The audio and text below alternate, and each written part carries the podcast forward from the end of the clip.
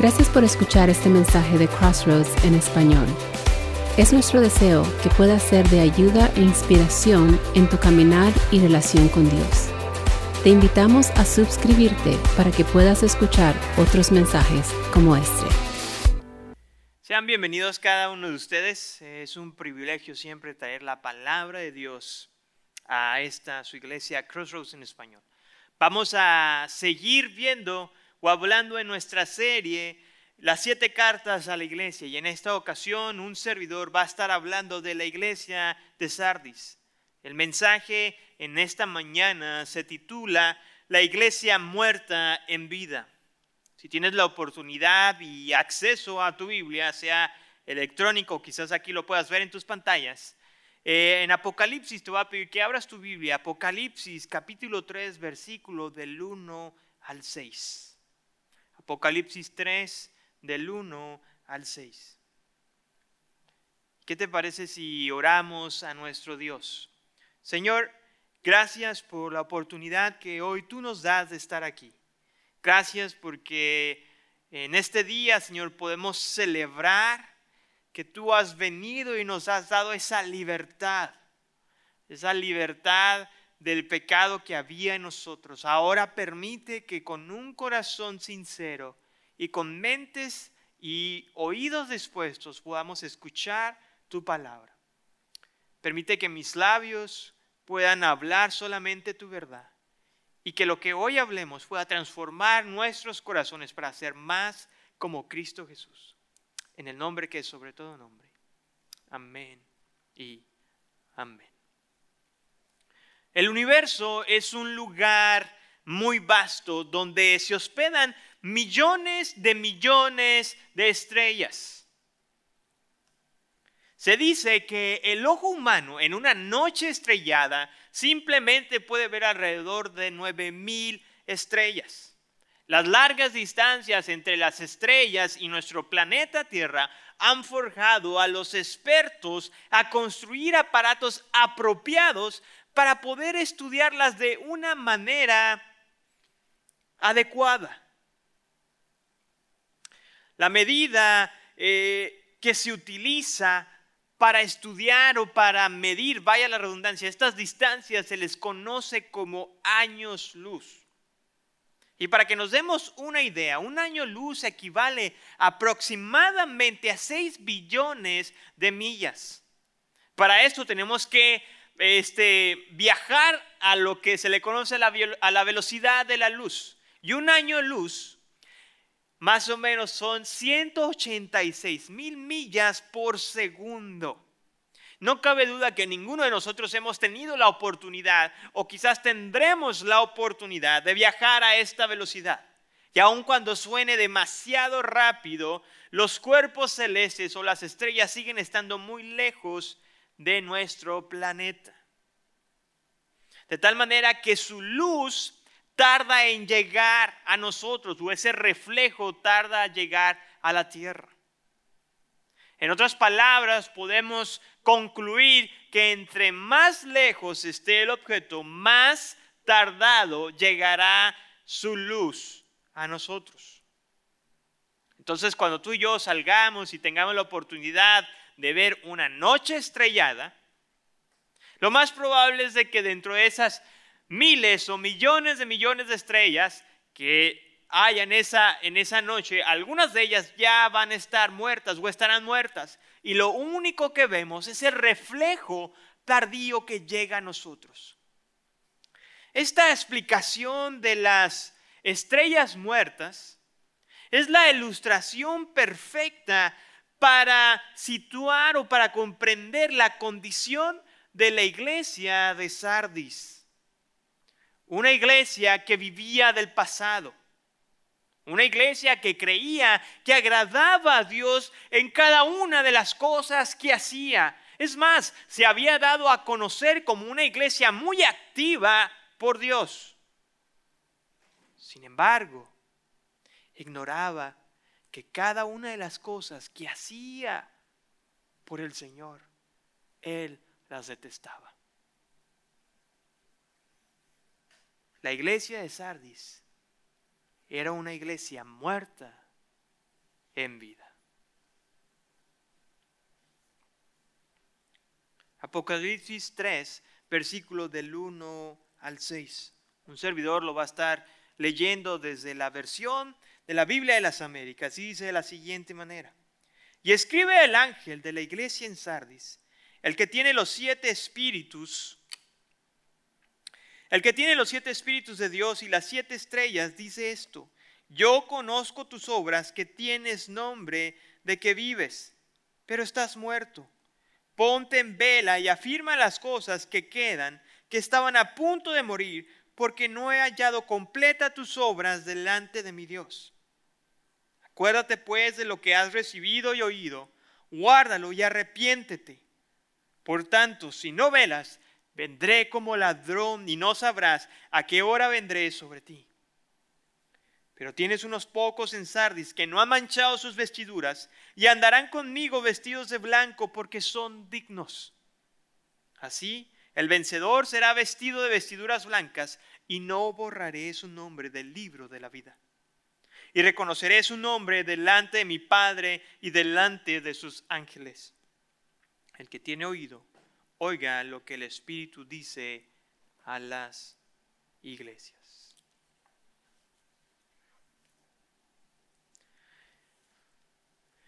En el primer versículo podemos ver que el escritor nos explica el problema del cual esta iglesia carecía.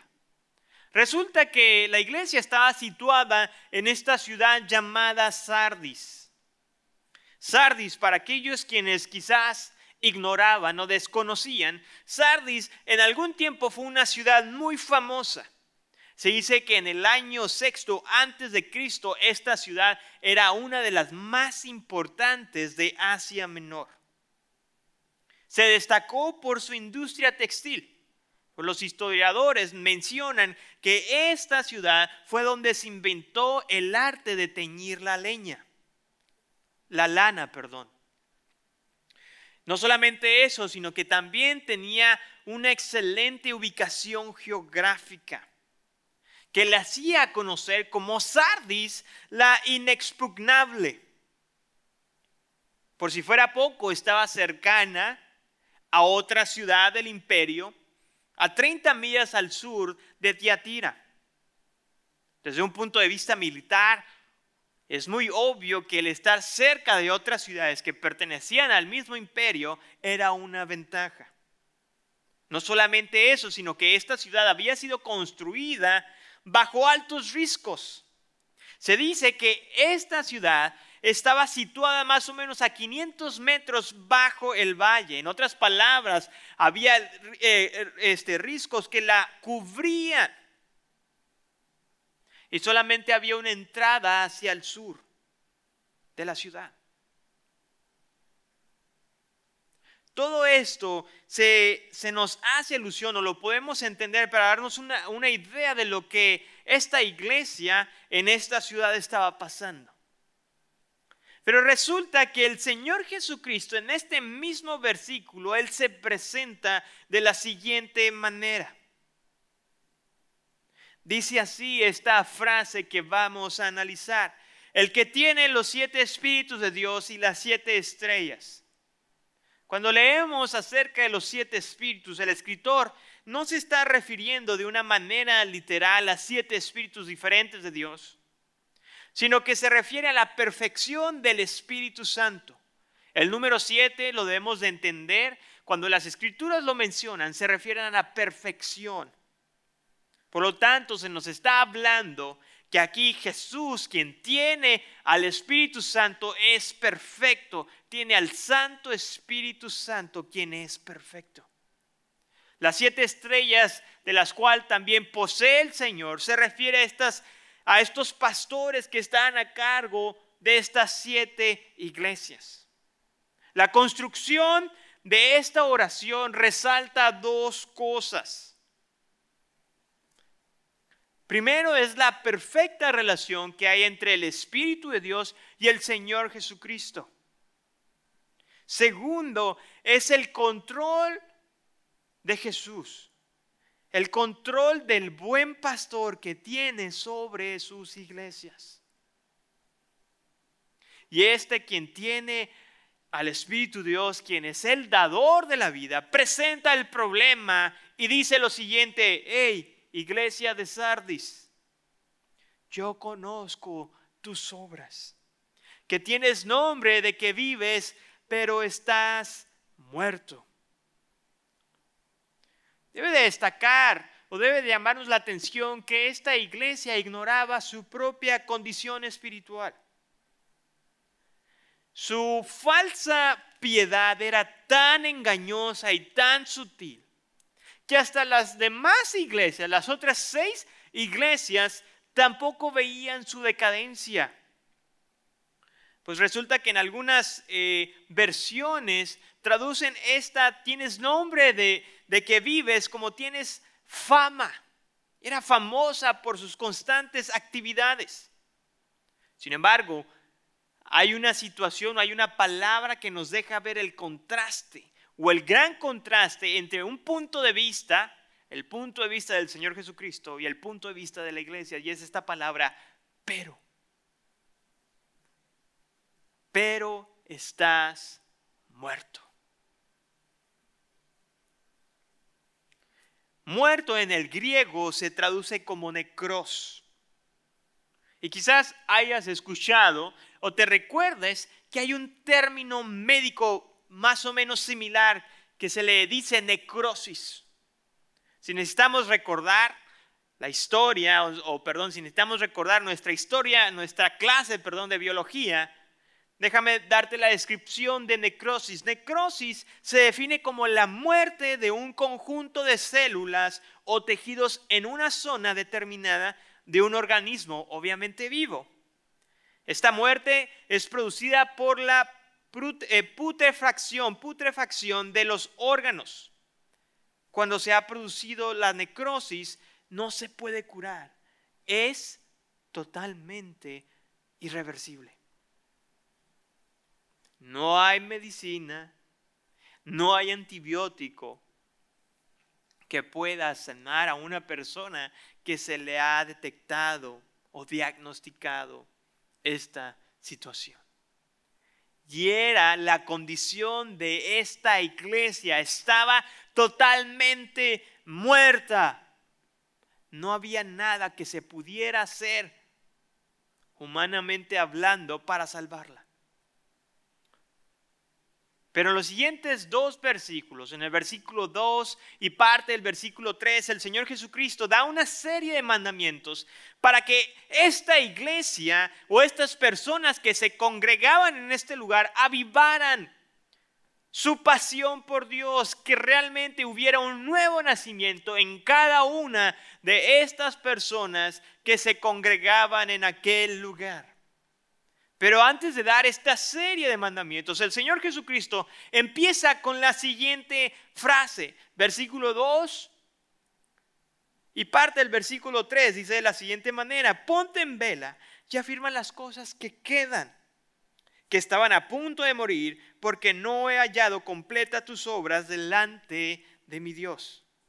Acuérdate pues de lo que has recibido y oído, guárdalo y arrepiéntete. Resulta que esta frase, ponte en vela, tenía un contexto histórico negativo en aquella ciudad.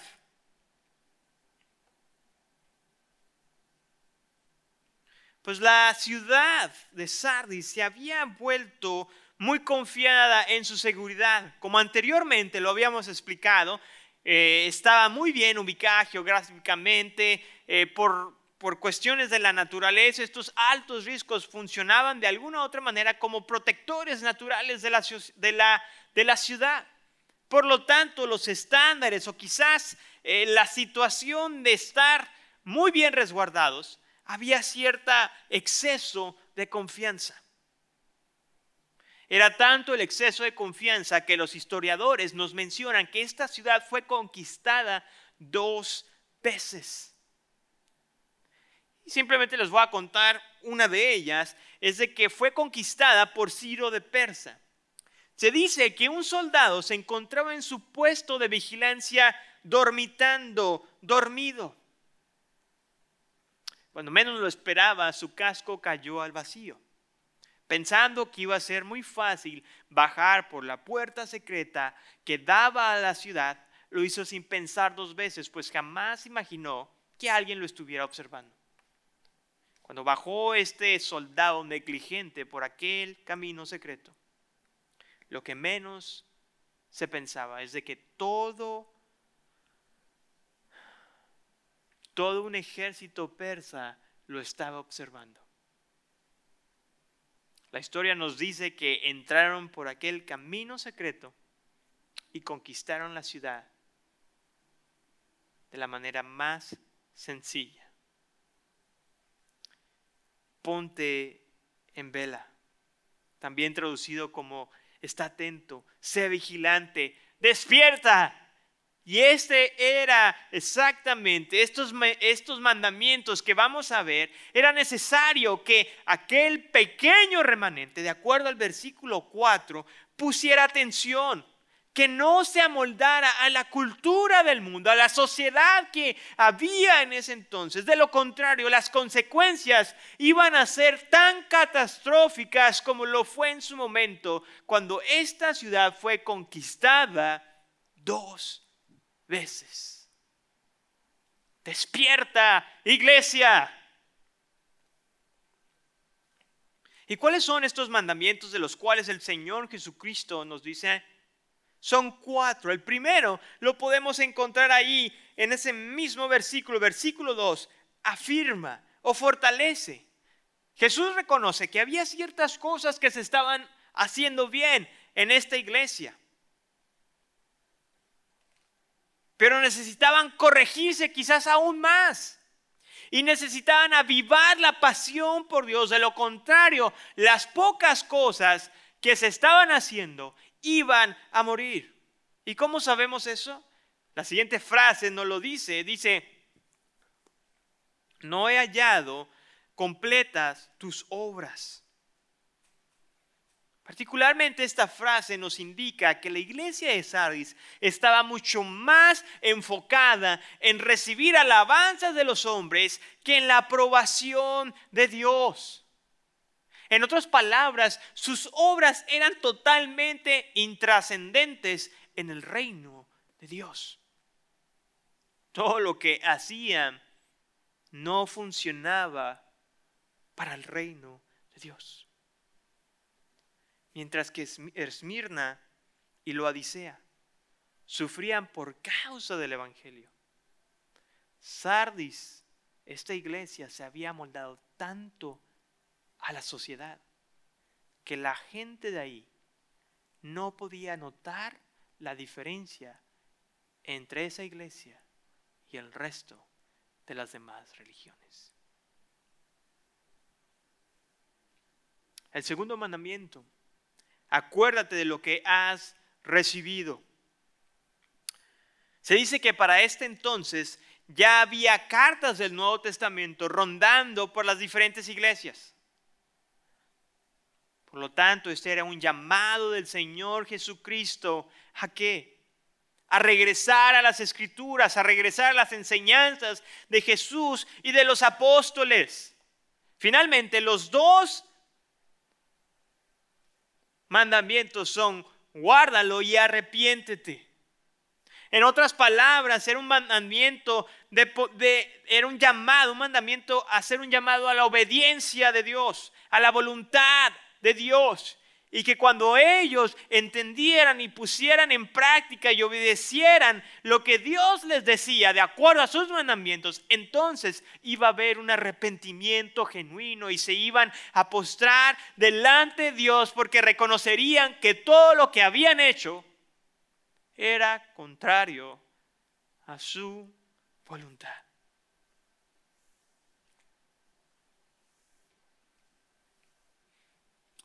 En la segunda parte del versículo 3 se nos dice de la advertencia. Dice así, versículo 3, parte 3, o segunda parte, perdón.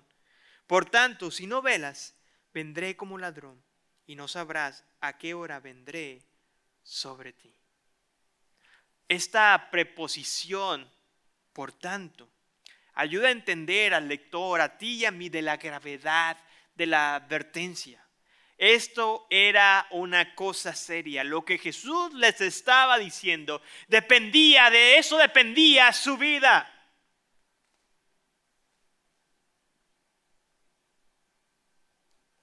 Lo cual, si no prestaban atención, las consecuencias iban a venir sin tardanza. Quizás algunas de las personas han llegado a confundir esta frase donde dice, vendré como ladrón y no sabré a qué horas, con la segunda venida del Señor Jesucristo. Pues varios pasajes en la Biblia utilizan una frase similar. Primera Tesalonicenses capítulo 5, versículo 2, dice, en el día del Señor vendré así como un ladrón en la noche. Segunda de Pedro, capítulo 3, versículo 10. También se nos menciona lo siguiente, pero el día del Señor vendrá como ladrón. Apocalipsis, capítulo 16, versículo 15. He aquí vengo como ladrón. Mateo 24, 43 menciona, si el dueño de la casa hubiera sabido a qué hora de la noche iba a venir, el ladrón hubiera estado alerta. Y Lucas 12, 39 es un pasaje también paralelo a Mateo. Por lo tanto, esta frase debe de interpretarse como un juicio divino aparte de la segunda venida del Señor. Este juicio debe de interpretarse como de la siguiente manera, donde Dios va a juzgar o donde Dios juzga, más bien dicho, a toda iglesia que está dormida en su mediocridad. Amada iglesia, si no hay un arrepentimiento genuino, si no hay un arrepentimiento genuino que conduzca al avivamiento, esa iglesia dejará de existir, porque se amoldará tanto al mundo que nadie va a poder distinguirla de las demás falsas religiones.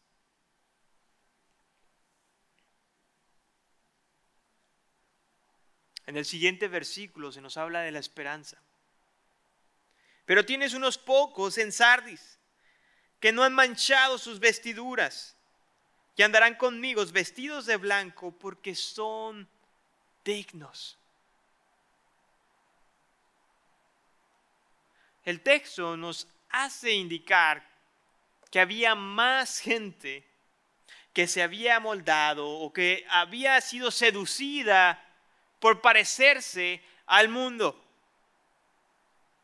con tal de evitar la persecución. Y especialmente como hemos venido aprendiendo a través de las prédicas anteriores del pastor Carlos, de evitar el sufrimiento económico. Pero por otra parte, también podemos ver que en este versículo se nos dice que había un remanente pequeño en esta iglesia que se había mantenido fiel, que no se había, que no había, que no se había dejado seducir por los deseos de la carne, por lo que el mundo le ofrecía. Y estos mismos son los que no habían manchado sus vestiduras. Esto se puede interpretar como aquellos quienes vivían una vida santa para el Señor. Vidas que se habían sometido en obediencia a la voluntad de Dios. Y esta era la esperanza que ellos tenían, que iban a andar con el Señor vestidos de blanco porque eran dignos. Podemos resaltar dos cosas de esto. La primera es de que hay una relación íntima entre el creyente y Jesús. Esta oración, andarán conmigo, resalta o nos indica que esta relación es continua, no es esporádica, no es de vez en cuando, sino que es continuo, porque esta relación se basa en una, sumisión voluntaria a los mandamientos de Dios y no solamente de someterse oh, con los hombros caídos, no, sino que es una sumisión gozosa. un gozo de llevar a cabo la ley de Dios. Porque hubo alguien que pagó la deuda que teníamos con Dios. Porque son dignos. Somos, por los hijos de Dios, son encontrados dignos, no por la obediencia que alguna vez la iglesia de Sardis o tú llegaste a mostrar o llegaste a mostrarle a Dios o a hacer cosas para Dios. Somos encontrados dignos porque hemos puesto nuestra fe en Cristo Jesús. Somos valiosos a los ojos de Dios por el sacrificio incalculable que Jesús hizo por nosotros en la cruz del Calvario.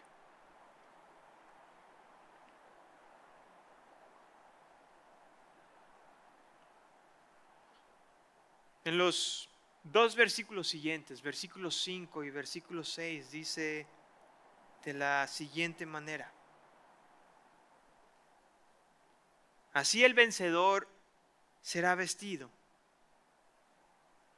de vestiduras blancas y no borraré su nombre del libro de la vida y reconoceré su nombre delante de mi Padre y delante de sus ángeles.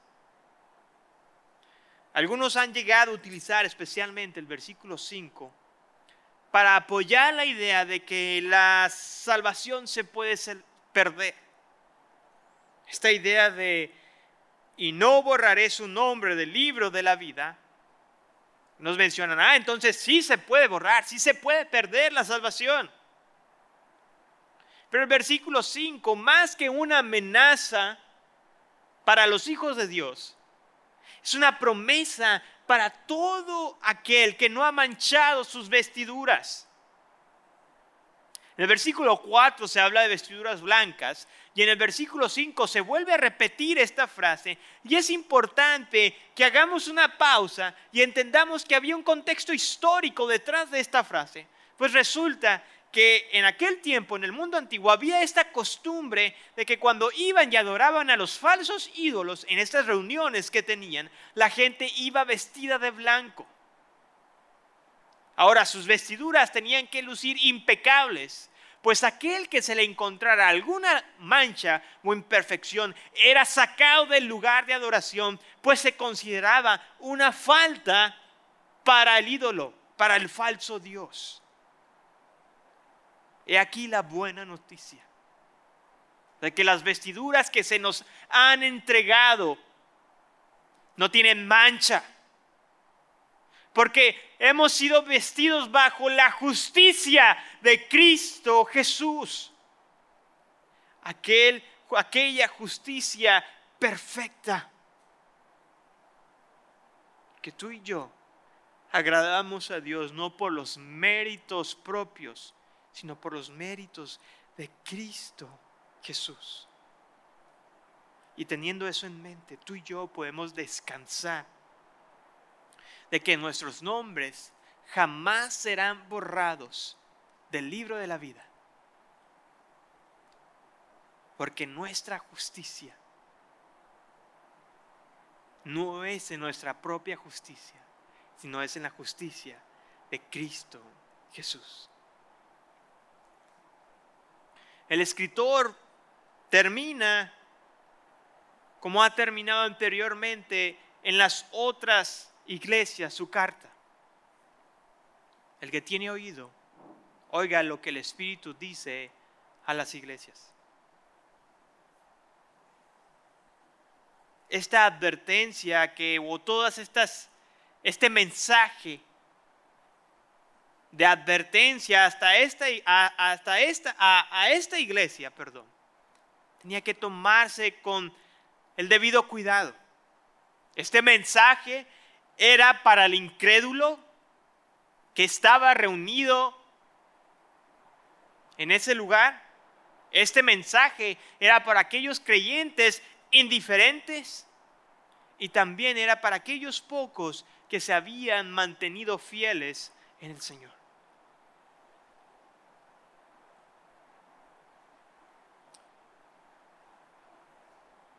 Así que después de haber analizado el pasaje y de haber entendido cada uno de estos textos, vamos a ver tú y yo la aplicación que hay hoy para nuestros días.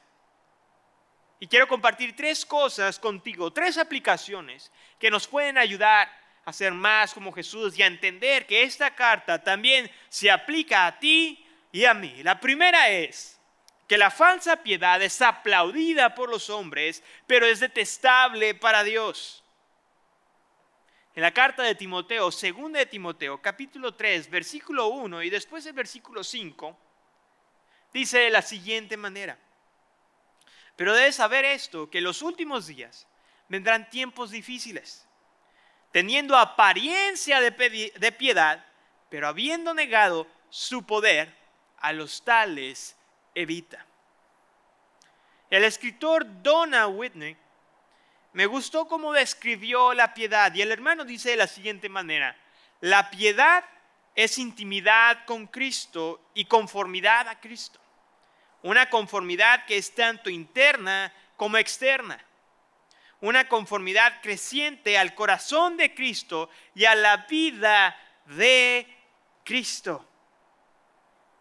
Por otra parte, la falsa piedad o como Pablo lo describe, apariencia de piedad, son personas que tratan de mostrar una fe y una santidad hueca. Muchos de nosotros pensamos que la falsa piedad se encuentra en los adictos a sustancias tóxicas, a los depredadores sexuales, a los idólatras, a los, a los ateos. Pero déjame decirte que la falsa piedad no se encuentra en ninguno de ellos, sino que se encuentra en aquellos que se dicen ser cristianos.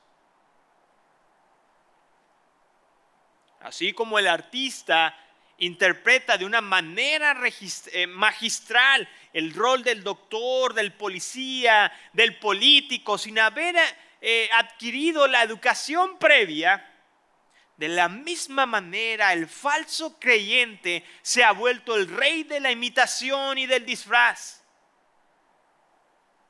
Es más, en ocasiones sus buenas obras son mucho más llamativas y atractivas que el creyente genuino. Tristemente, su corazón está lleno de orgullo por las cosas que hace para Dios.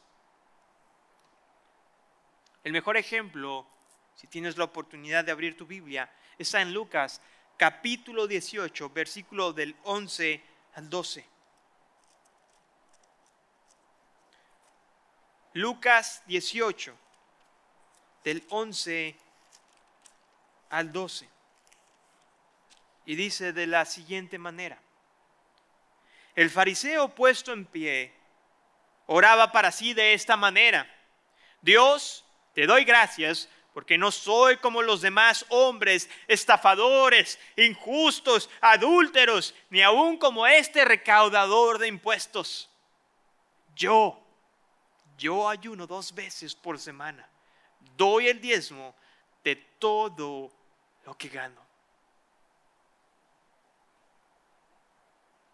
El falso creyente, en ocasiones sus obras serán mucho más llamativas y más atractivas que las del creyente genuino. Así es, la Biblia enseña que es posible parecer ser cristiano sin serlo y sin saberlo, lo cual es totalmente trágico. Déjame decirte tú que estás aquí presente. Podemos engañar a los hombres. Nos podemos engañar a nosotros mismos, pero no podemos engañar a aquel que conoce nuestro corazón y sabe que estamos muertos.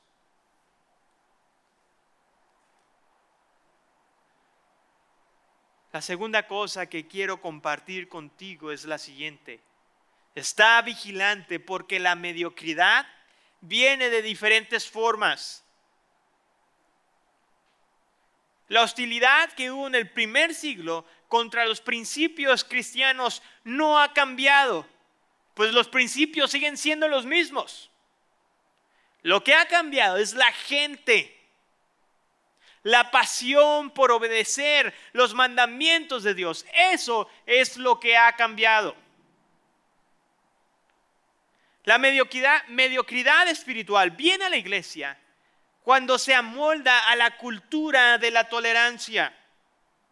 Tristemente, hoy en día los cristianos diluyen la verdad porque tenemos miedo de ofender a la gente. Cambiamos los nombres o, los hacemos, el pecado lo hacemos menos doloroso o, menos eh, eh, dañino delante de Dios. De tal manera, donde hay inmoralidad sexual, llámese adulterio, sexo fuera del matrimonio, pornografía, pedofilia, homosexualidad, hoy simplemente la iglesia ha decidido llamarlo una diferente forma de amar, una distinta forma de amar. Donde al corrupto se le admira por su, su astucia donde el idólatra no se le llama idólatra, sino que simplemente si es su pasatiempo favorito, donde el avaro se le admira por su prosperidad. La mediocridad espiritual viene a la iglesia cuando ha olvidado las disciplinas espirituales la meditación y memorización de las escrituras, la oración, el ayuno, la evangelización y seguramente otras. Dios las utiliza para moldearnos a la imagen de su Hijo Jesús. Sin embargo, la negligencia de practicar cada una de ellas es la consecuencia por la cual muchas veces el creyente tiene poca efectividad en su lucha contra el pecado. Colosenses capítulo 3, versículo del 1 al 3 nos recuerda, si habéis pues resucitado con Cristo, buscar las cosas de arriba, donde está Cristo sentado a la diestra de Dios, poner la mira en las cosas de arriba, no en las de la tierra, porque habéis muerto con Cristo, porque habéis muerto y vuestra vida está escondida con Cristo en Dios.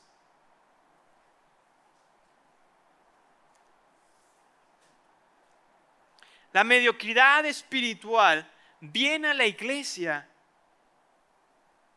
cuando confía más en la metodología, la planeación, la estrategia y la experiencia que en la dirección del Santo Espíritu. No me malentiendas, por favor. Ninguna de estas cosas son malas. Son buenas llevarlas a cabo. Es bueno planear, es bueno tener estrategias, es bueno hacer un plan anual. Pero el problema es, o la realidad más bien, es que es mucho más sencillo hacer estas cosas que depender del Santo Espíritu, porque significa someternos a su dirección y eso requiere de mucha humildad.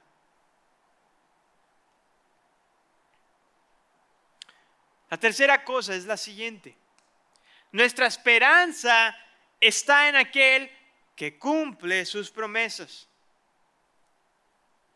No cabe duda que la situación actual es abrumadora. La sociedad en la cual vivimos es deprimente. Pues esta decadencia moral que vemos cada vez es más notoria y aceptable. Mientras que el vivir en santidad se vuelve cada vez más difícil. Se vuelve difícil. Porque va a haber ocasiones o va a haber situaciones donde vamos a tener que explicarles a nuestros hijos por qué a Dios le desagrada la homosexualidad, el pecado de la homosexualidad, cuando ellos en su propia escuela escuchan lo bueno y lo normal que es. Nos tendremos que enfrentar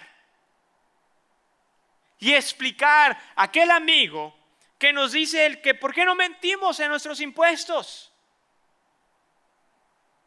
cuando todo el mundo lo hace. Cuando todo el mundo se excusa, el gobierno también nos roba. Tendremos que explicar a nuestro compañero de trabajo el por qué tú y yo hemos decidido no participar en aquel, en aquel grupo donde los chistes son vulgares y obscenos, son el pan diario. Jesús fue muy claro cuando dijo ahí en Juan 16, 33, en el mundo tenéis tribulación, pero confiad, yo he vencido al mundo.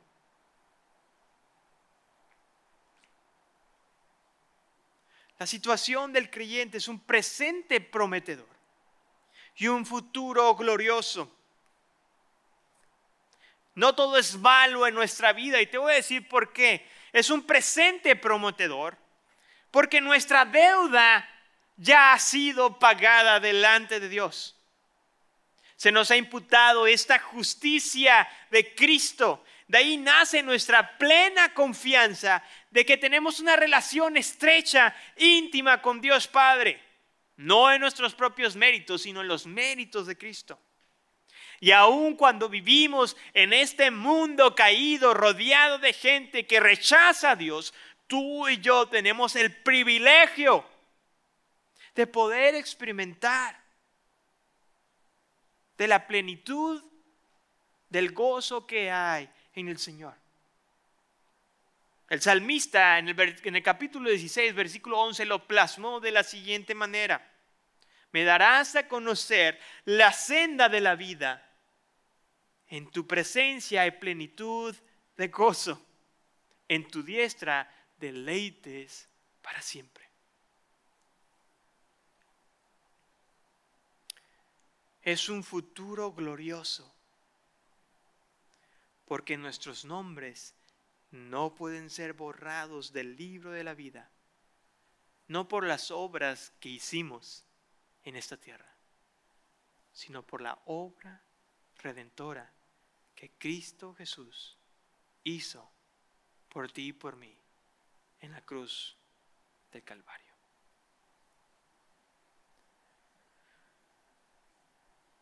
Me gustaría terminar de la siguiente manera.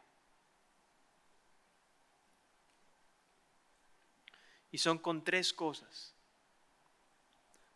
La primera es de que el mensaje de la iglesia de Sardis es para todo aquel que juega con ser cristiano, con aquel que se ha vuelto el rey de la imitación, un excelente imitador, pero carece del perdón de Dios que en la gracia de nuestro Señor Jesucristo hoy sea el día de salvación.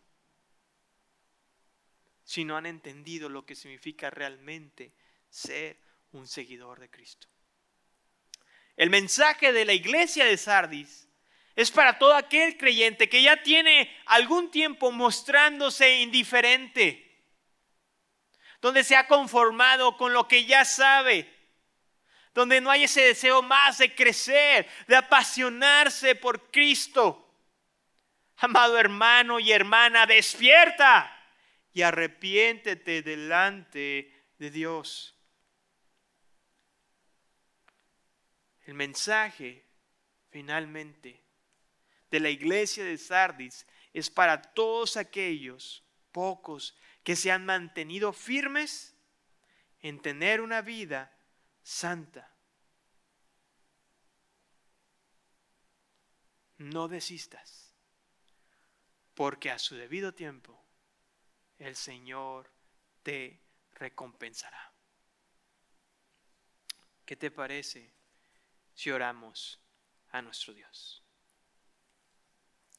Señor, muchas gracias por el mensaje a esta iglesia.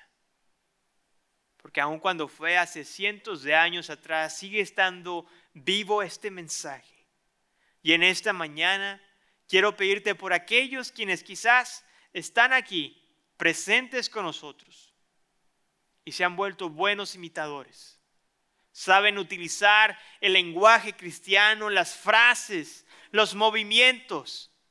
Sin embargo, carecen del perdón, de la gracia de nuestro Dios. En esta hora yo te pido por aquellas personas o aquella persona que no te conoce y que hoy te pueda conocer, entender que ha pecado delante de un Dios santo y que la única manera de venir es a través de Cristo Jesús. Mi Dios, te pido por aquellos quienes se han vuelto quizás indiferentes por un tiempo.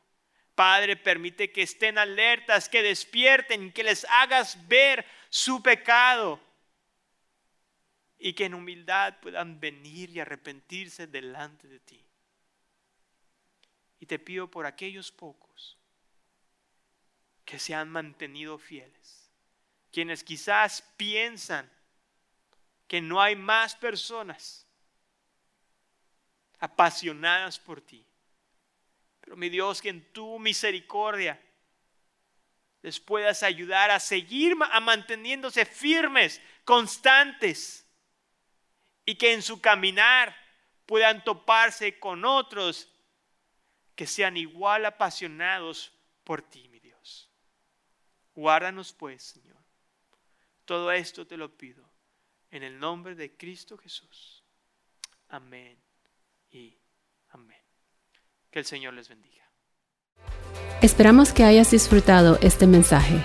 Si deseas saber más acerca de cómo tener una mejor relación con Dios o deseas más información acerca de nuestra iglesia, visita nuestra página de internet crossroadstw.org.